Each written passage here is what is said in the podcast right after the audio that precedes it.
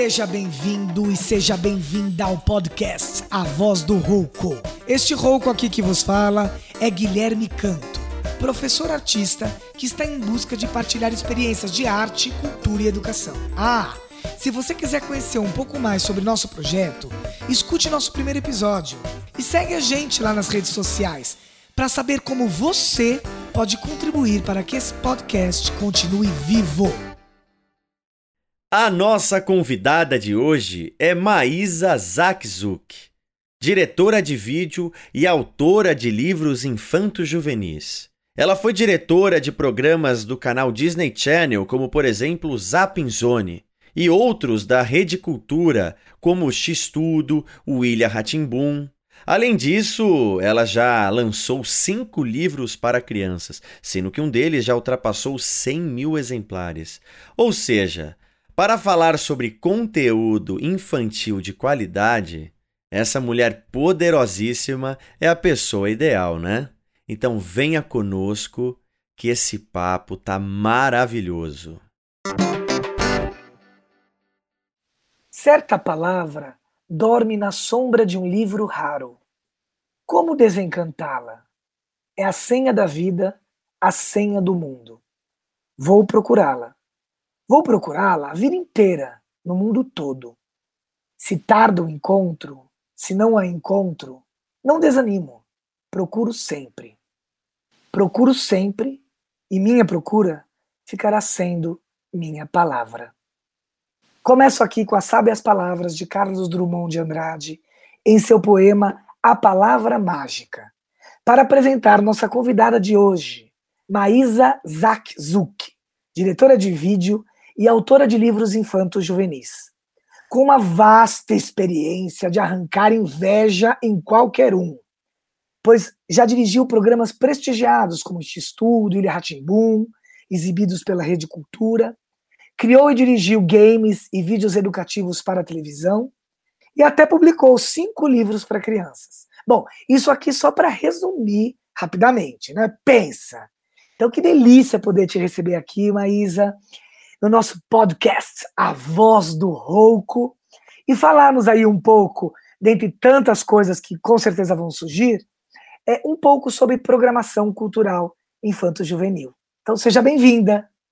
Muito obrigada, e olha só que coincidência, né? A gente está fazendo essa gravação no Dia Nacional do Livro, então não, não teria data mais apropriada para a gente conversar de conteúdo de qualidade para crianças, né? Nesse mundo tão tão maluco de tanta oferta, mas que é preciso a gente saber como orientar as crianças para escolher o que tem de melhor, o que tem de bom, e não é pouco o que tem de bom, eu sou dessa teoria. Prazer, estou, estou aqui para responder e para trocar muito com você, Guilherme. Ah, querida, muito obrigado.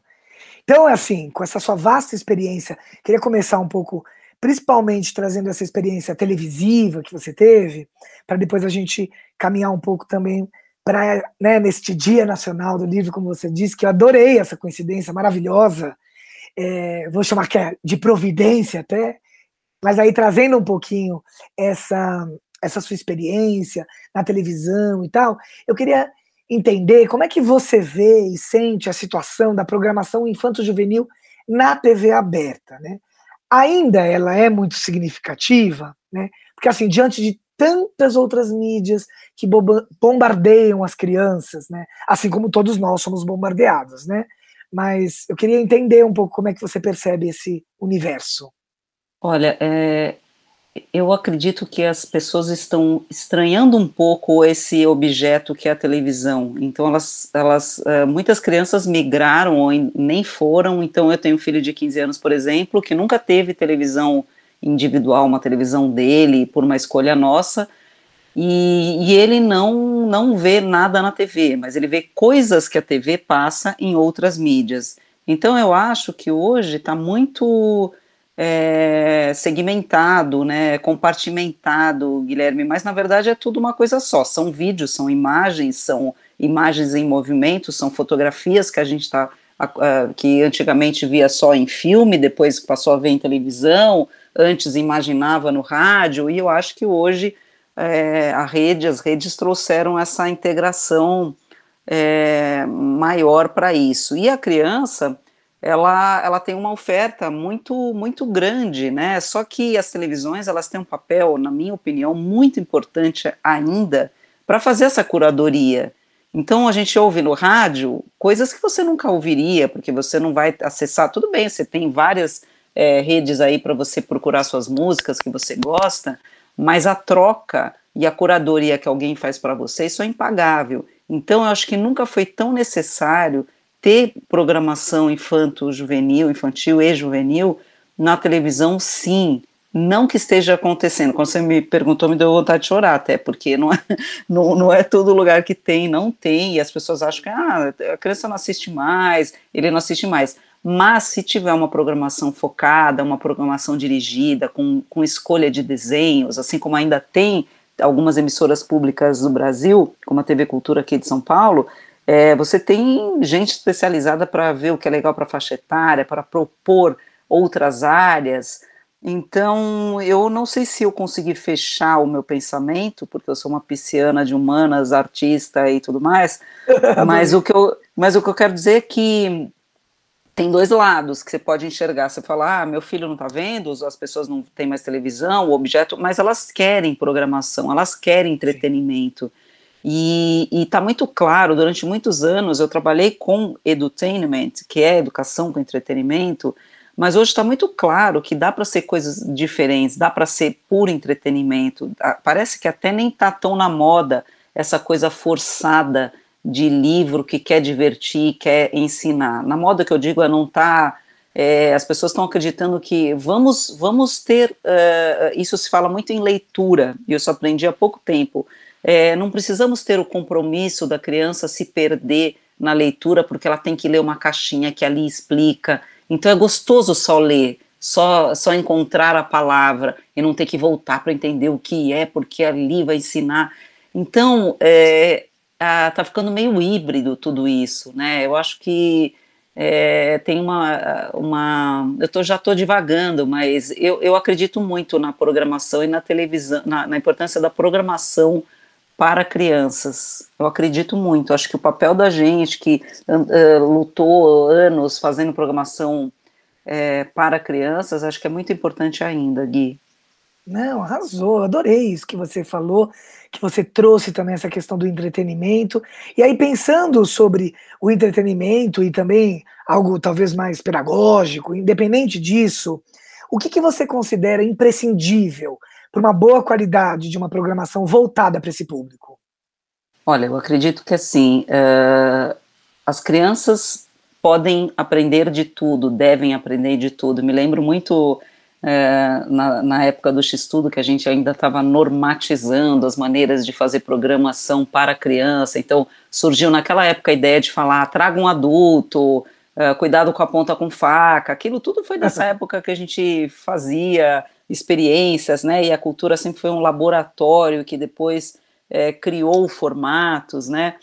Então eu eu acho que a programação ela está muito é, a, a, gente está muito muito preocupado em, em, em, que áreas trabalhar, mas você pode trabalhar poesia, você pode trabalhar é, assuntos de política, você pode trabalhar meio ambiente, falar da a importância, por exemplo, que eu acho vital de falar da, do consumo consciente em todas as áreas. Consumo consciente, para mim, é uma coisa que pouco, tra pouco trabalhada. Você pode trazer conceitos. Eu, por exemplo, estou num projeto agora de empatia, que você aprende na, na, na, na, nessa faixa etária, no começo, nos, os bebês podem usar isso, né?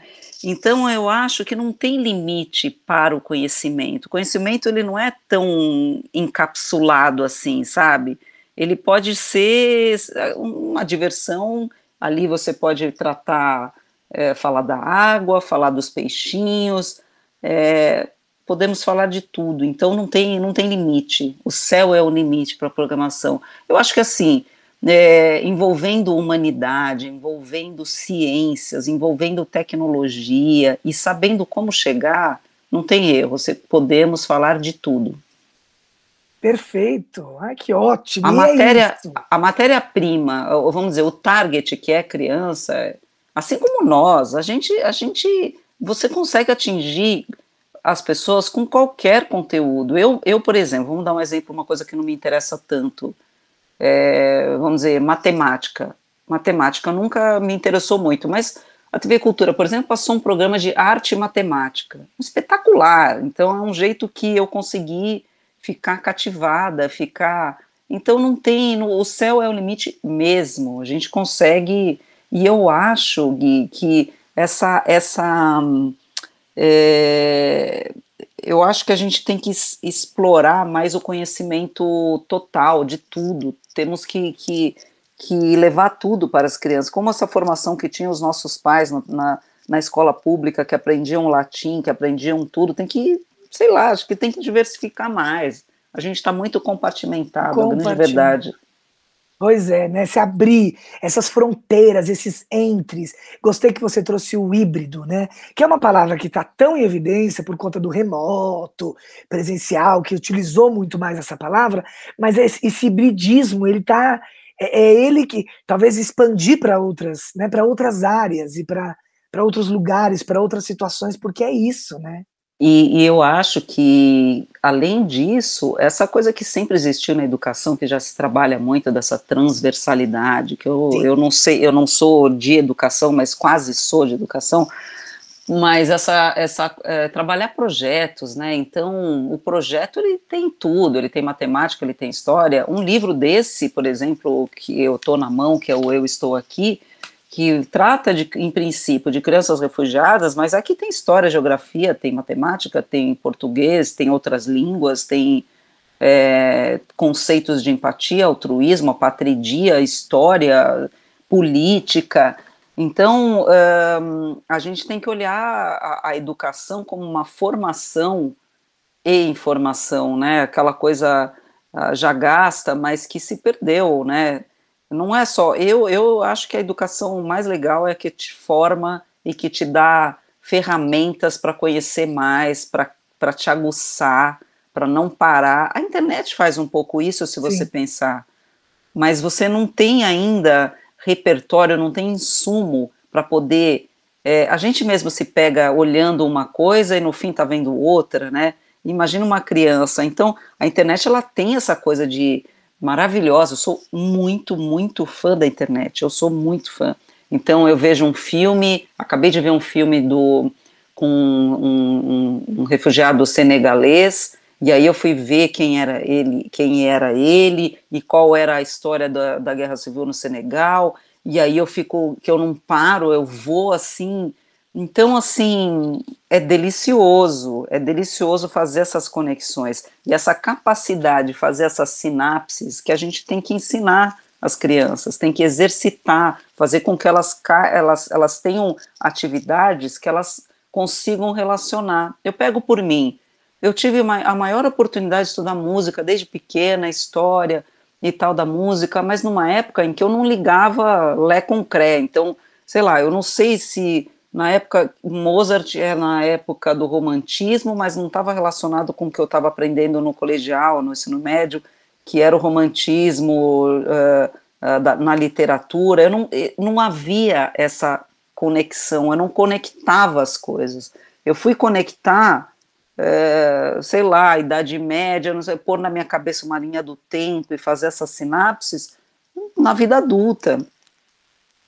Isso é uma pena. Uma, é, Entende? É que Sim. nem na literatura, quando você é criança, você começa lendo dos mais clássicos até os mais modernos. Eu, eu, eu penso que, será que não seria melhor conquistar as crianças, fazendo com que elas lessem livros mais, mais informais, né, que elas pegassem o gosto pelo prazer de ler, gibis, quadrinhos, e depois elas tivessem é, essa curiosidade de ir para os clássicos, que eu acho fundamental também, porque a escola tem esse papel de você é, te dar a oportunidade de colocar em contato com coisas que talvez você largue a mão e nunca mais entre em contato, né? Sei lá, Gregório de Matos, Byronismo, aquelas coisas estão surgindo, né? A gente precisa ter esse contato. Sim. Então, quando, quando a criança te perguntar, ah, mas por que eu estou aprendendo mitocôndria? Sei lá, você vai usar, você vai entrar em contato com a ciência, você vai saber que ela existe, que ela a importância disso na, na tua vida e saber relacionar. A grande sacada é saber relacionar. Infelizmente, eu fui aprender isso muito, muito tardiamente, né?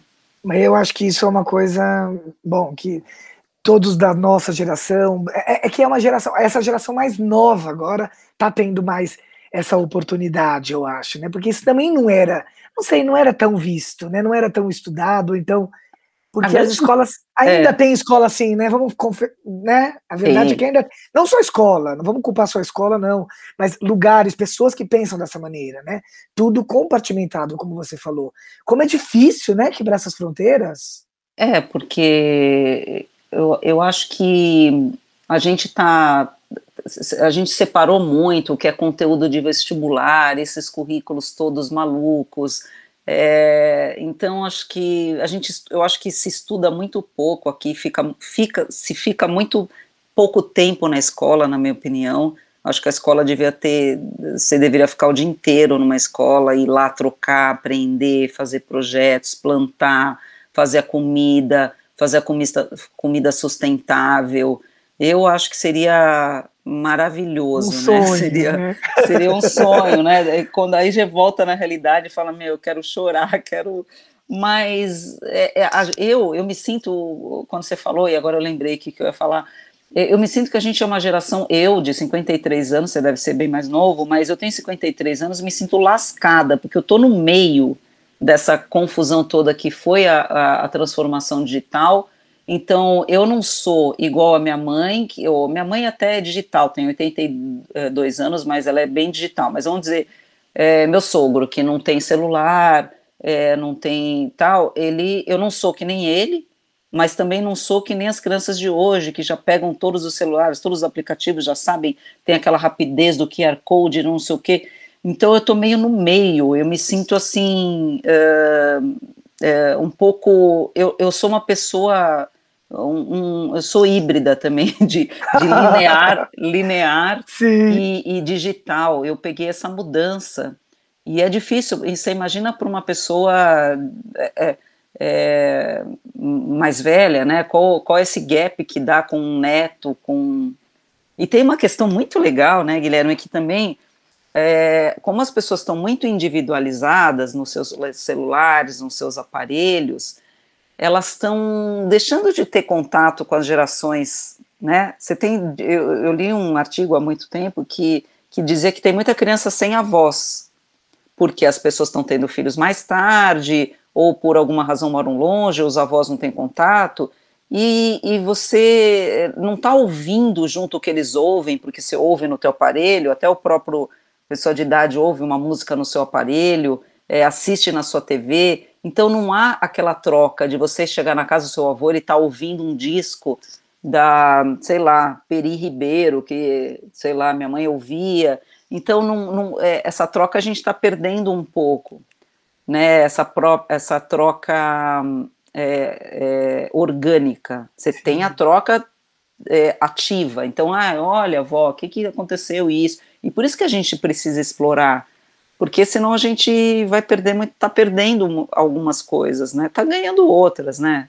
Sim. Eu, eu não sou muito esse resgate é saudosista. é importante. Você é saudosista? Não. Não? Não, eu acho que a gente está mudando para melhor.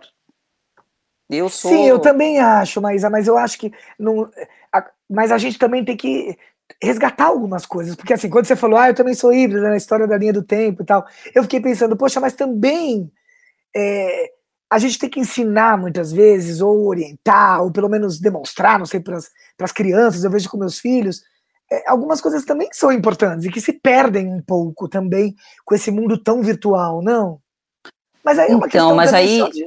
aí é o teu repertório é. Do, de, de julgamento do seu conhecimento, do que você considera importante. Por que, que você acha importante? Eu, por exemplo, por que, que eu acho importante aprender o caminho, não usar o Waze? Então eu tive essa, essa conversa com meu filho e ele achou é, eu, absolutamente ridícula em falar para ele que era importante ele saber da cabeça dele. E ele falou: não, eu vou usar meu espaço da minha cabeça para outras coisas, outras capacidades.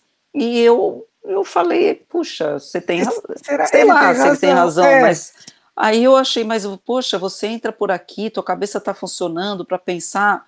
E ele ficou me olhando assim com um cara de que, meu, ela é louca, né? Para que que eu vou e aí eu falei, verdade, eu vou pôr no Waze, eu não quero saber, eu não preciso aprender, né?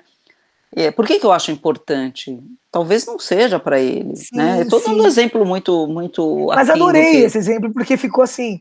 É, é, ele está bem claro mesmo, né? A gente tem que parar um pouco com esse julgamento porque pode não ser bom para o outro, pode não funcionar da mesma maneira, né? E eu acho que muitas vezes esse saudosismo que a gente pode trazer tem a ver, evidentemente, com a nossa história, com o nosso repertório, que para o outro pode Ex não fazer sentido nenhum. Exato, e essa coisa do, do importante, né? Tinha um professor meu que falava que detestava essa palavra importante, porque ele dizia que não dizia nada. Ah, o que, que é importante?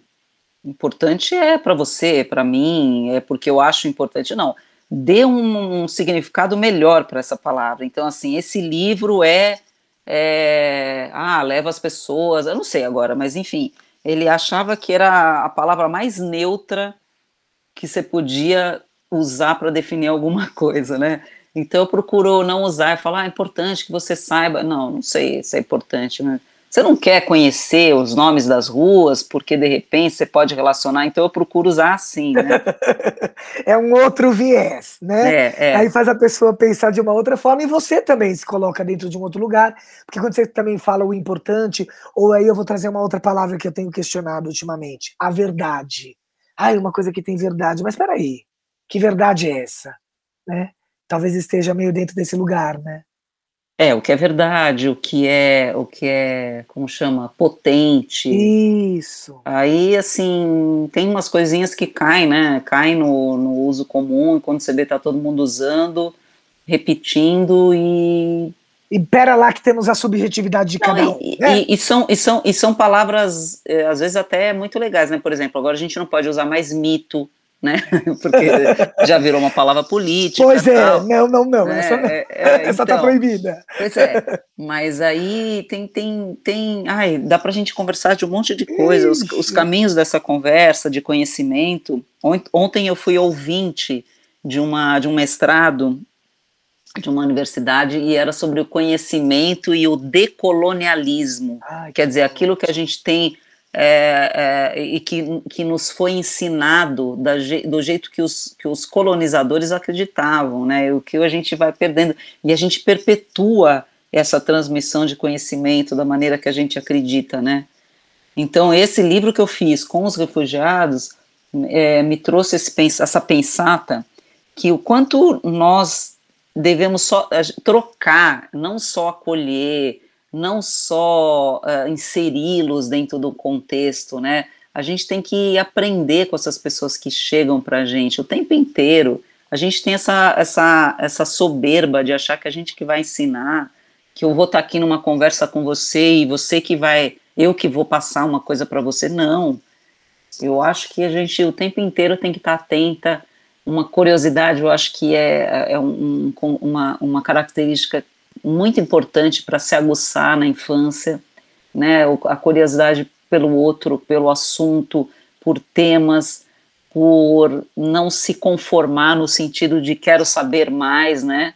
Que é um, que é um, a internet é assim.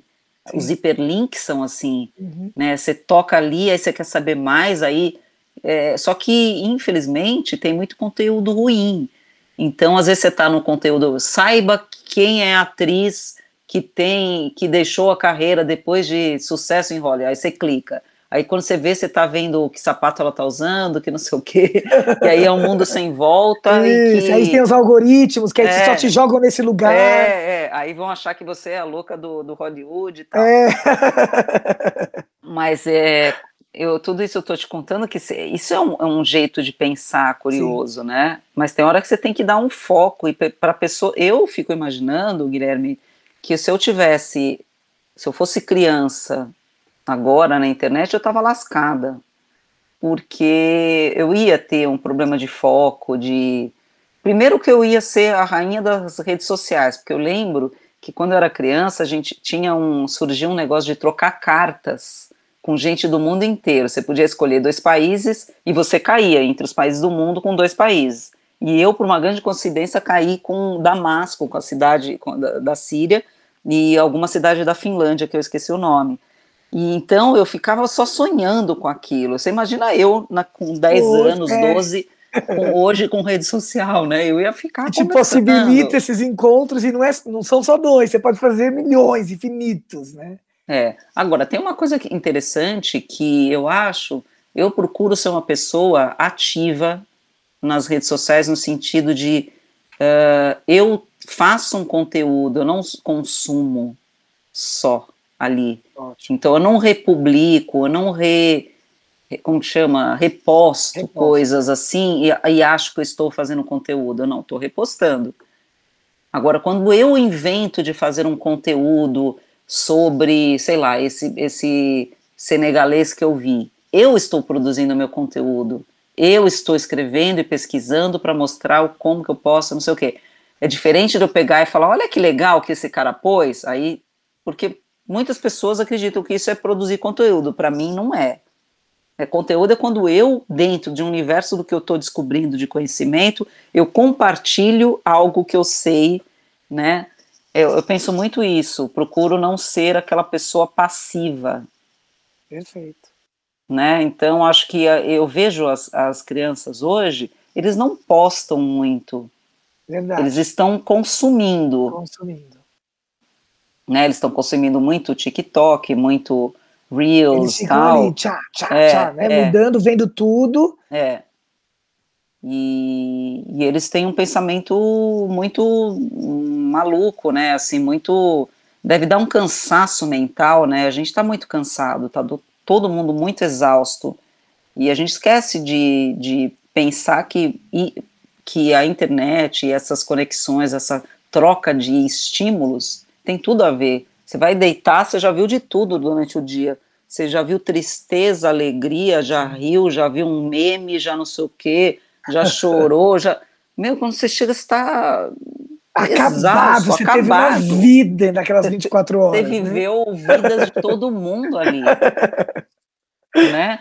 Ai, é muito bom isso. Escuta, deixa eu perguntar uma coisa com relação à escrita, que você já começou a trazer é, o teu livro, que eu queria que você falasse também do Eu Estou Aqui, que foi lançado em 2019, né? Que fala uhum. sobre as crianças refugiadas e imigrantes que deixaram suas casas para viver no Brasil. Mas também queria entender, ou antes ou depois, ou conforme você quiser dizer aí, é, como é que você chegou no universo da escrita, né? Como isso aconteceu? Sempre esteve aí contigo a dramaturga, a escritora, além da diretora? Ou isso veio mais, mais tarde? Como é que tem sido essa experiência também de escrita? Olha, eu vou te contar que tem muitas coisas que não foram, uh, uh, embora exista o provérbio árabe maktub, está escrito, que eu amo de paixão, que, são, que quer dizer que ah, isso já está predestinado na tua vida, eu, eu acredito nisso. E, e de fato a minha vida foi acontecendo assim, porque vou voltar um pouquinho, eu entrei em televisão por causa da música, eu não ia fazer televisão.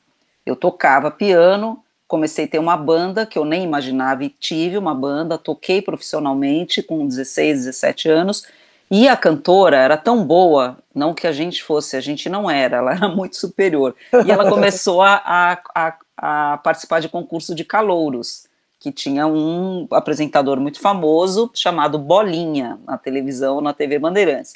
E ela participou e eu fui, eu tinha 16 para 17 anos, até então ia fazer música, e fui a um estúdio lá na Bandeiras no, no, no Morumbi. Quando entrei no estúdio, eu falei, gente, o que, que estuda para trabalhar nesse lugar? Imagina, eu era, não sabia nem que existia comunicação, né? Aí falaram, não, você, esses caras, a maioria não estudou esses câmeras. Não, eu falei, quero estudar, quero, sei lá, quero fazer o que, que essa pessoa está fazendo, quero dirigir, né?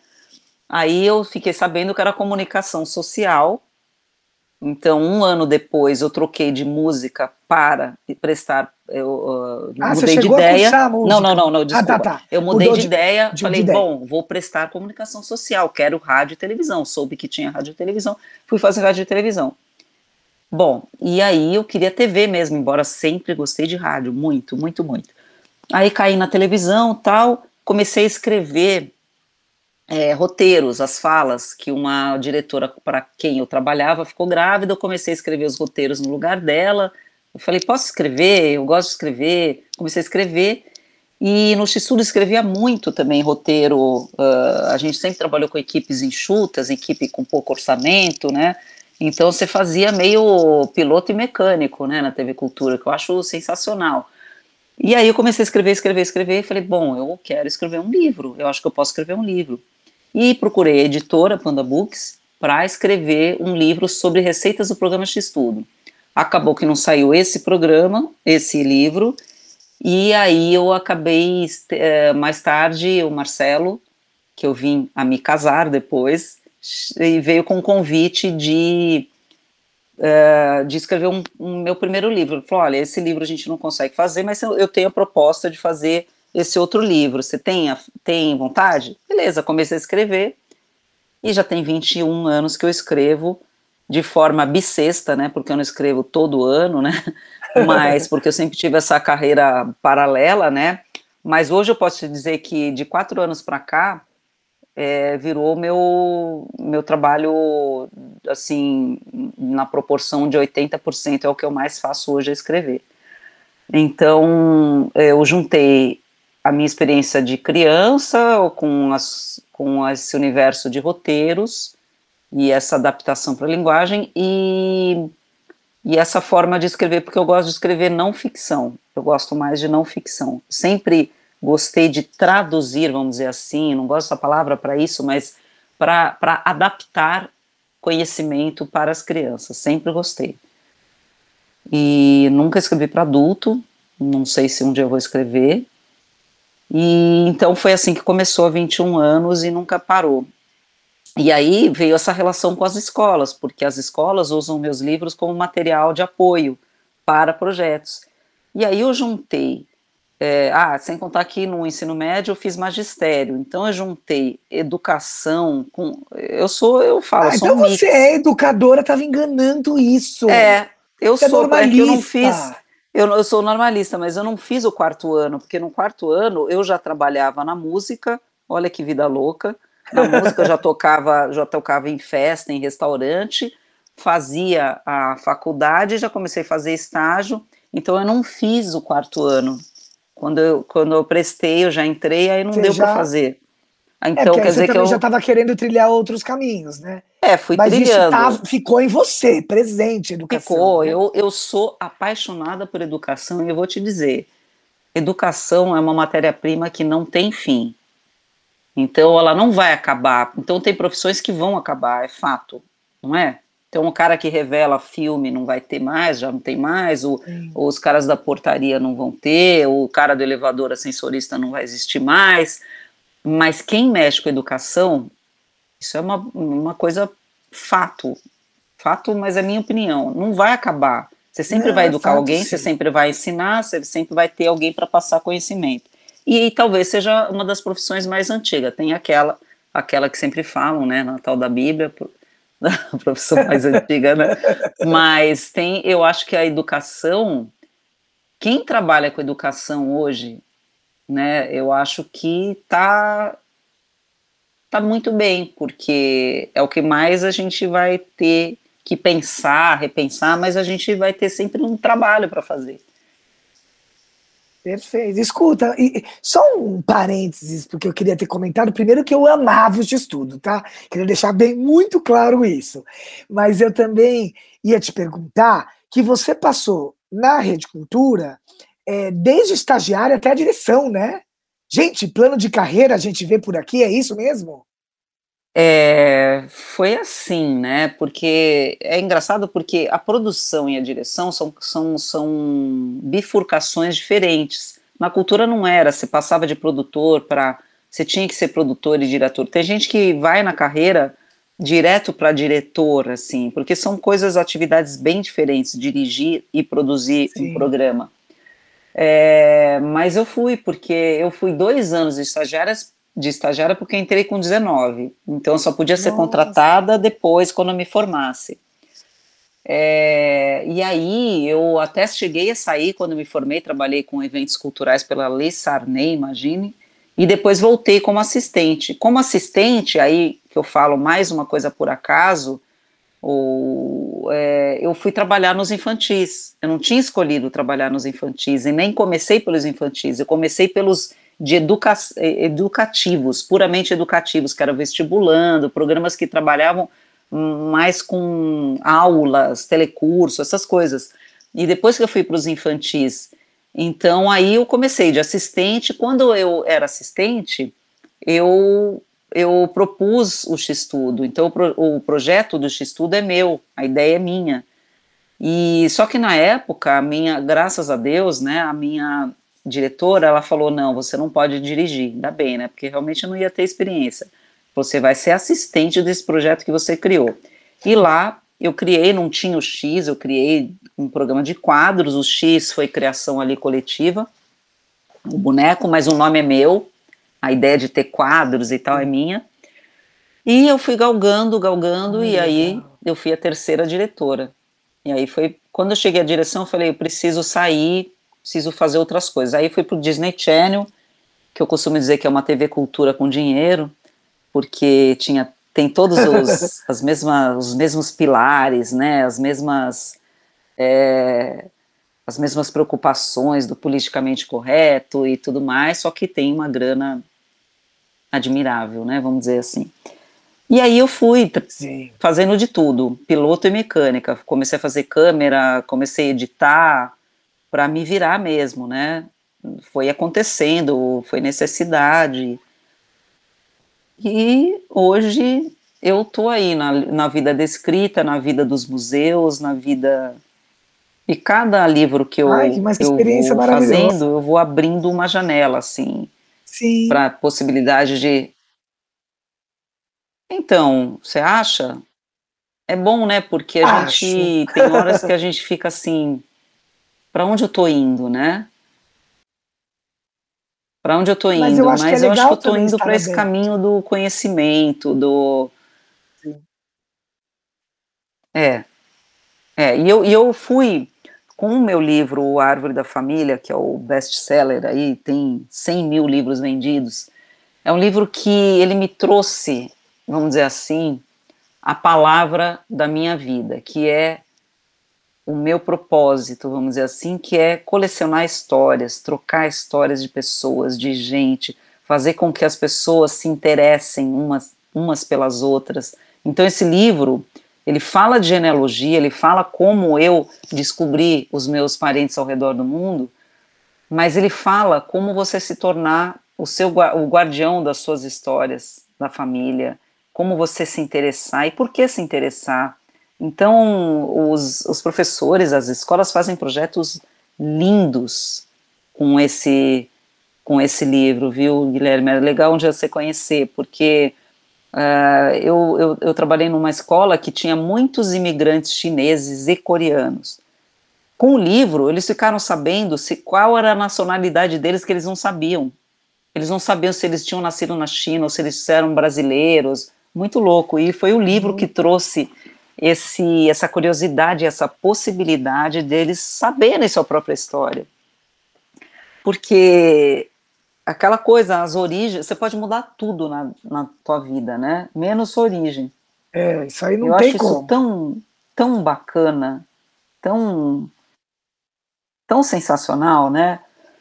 Então, uh, eu gosto muito dessa parte e eu consigo, tento misturar toda essa trajetória que eu te contei nesse propósito de histórias, de vida, de fazer com que as pessoas se interessem umas pelas outras, que elas compartilhem, que elas troquem, que elas sejam humanas, que elas sejam. É isso. Um mundo perfeito com a Maísa lá de trás, sonhadora, continua com esse mesmo sonho. Acho que todo mundo num prédio pode ser vizinho. Eu sou daquelas que, por mim, todo mundo descia fazer uma mesa comunitária, jantaria junto, sabe? Mas eu sei que a vida não é bem assim, né? Ah, mas a, na escrita a gente pode trazer um pouco isso, essa magia, e ofertar isso de uma maneira mais poética, né? Eu acho que também tá esse seu último livro, Eu Estou Aqui, esse eu acompanhei um pouco mais, que foi lançado agora, né? Mais próximo da gente. Esse é o último, né, Maísa? Uhum.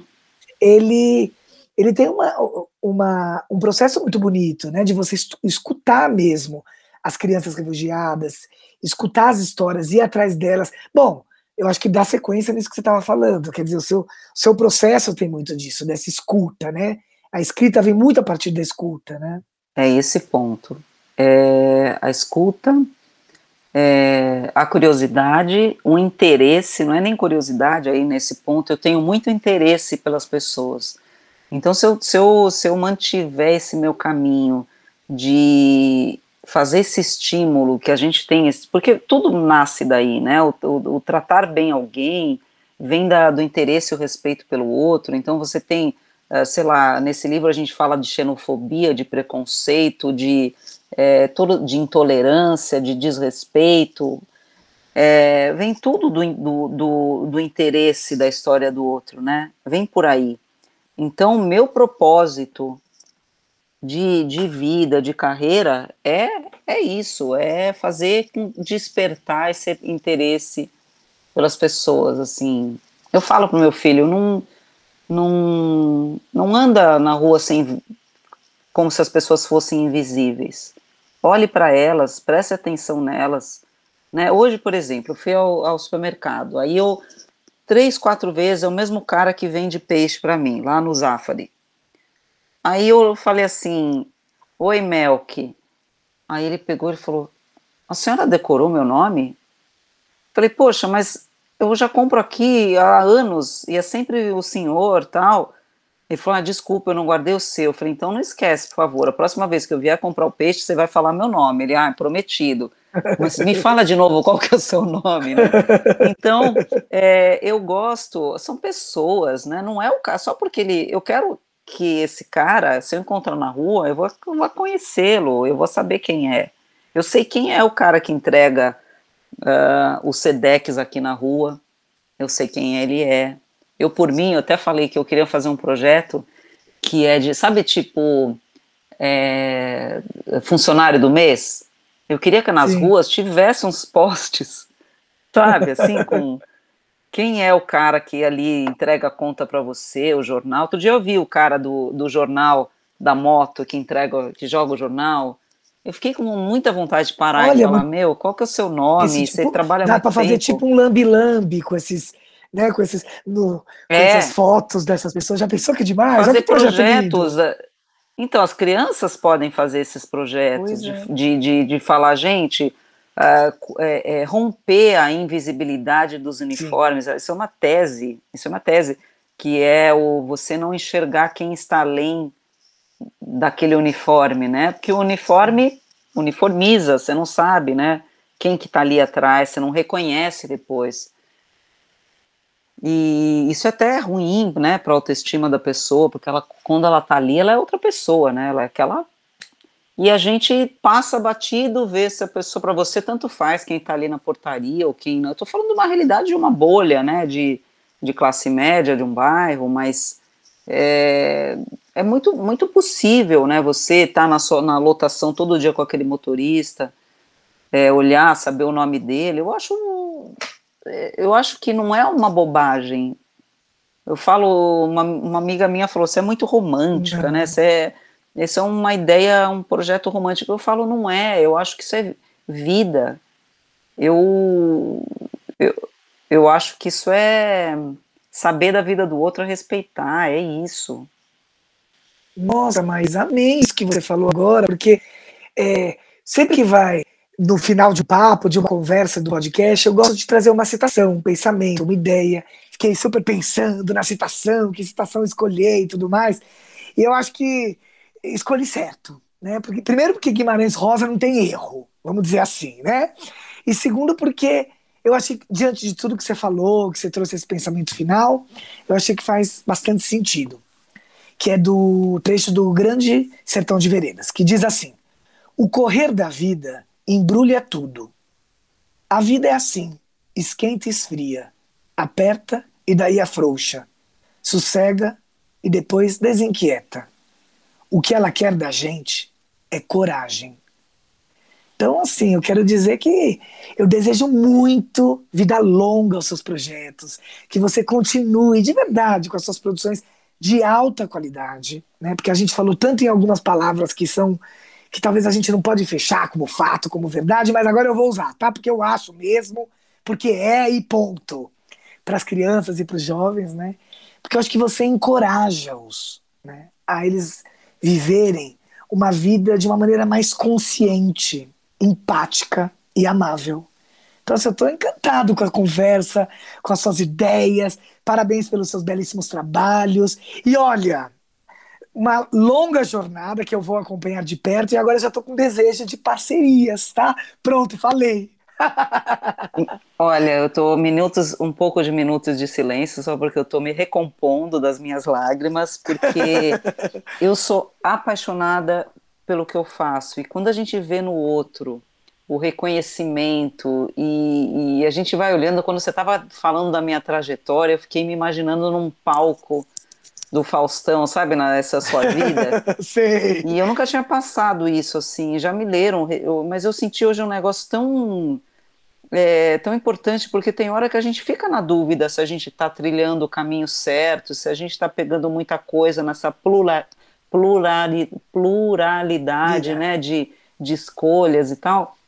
Eu gosto de muitas coisas, muitas coisas mesmo, e eu tenho um, é, uma enorme satisfação em poder falar disso, encontrar pessoas interessantes e conversar. Eu realmente me apaixono pelas pessoas que, eu, que, eu, que, eu, que trabalham nessa área de educação, de arte. Eu acho que isso só salva o mundo. Então, eu queria agradecer pelas tuas palavras, pela nossa conversa.